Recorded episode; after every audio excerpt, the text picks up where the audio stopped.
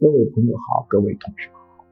今天我们讲的科普是单纯网瘾导致休学少见。在社会上有一个巨大的认识误区，以为很多孩子是由于网瘾导致不去上学校，这个是把结果原因倒置。其实很多孩子网瘾是由于不去学校导致的，不是由于网瘾不去学校。他网瘾跟休学是同一个原因导致。比如，抑郁症可以导致休学，但同时导致网瘾，因为网瘾是治疗抑郁症的一种自我救命的手段。一个人通过玩游戏刺激前额叶。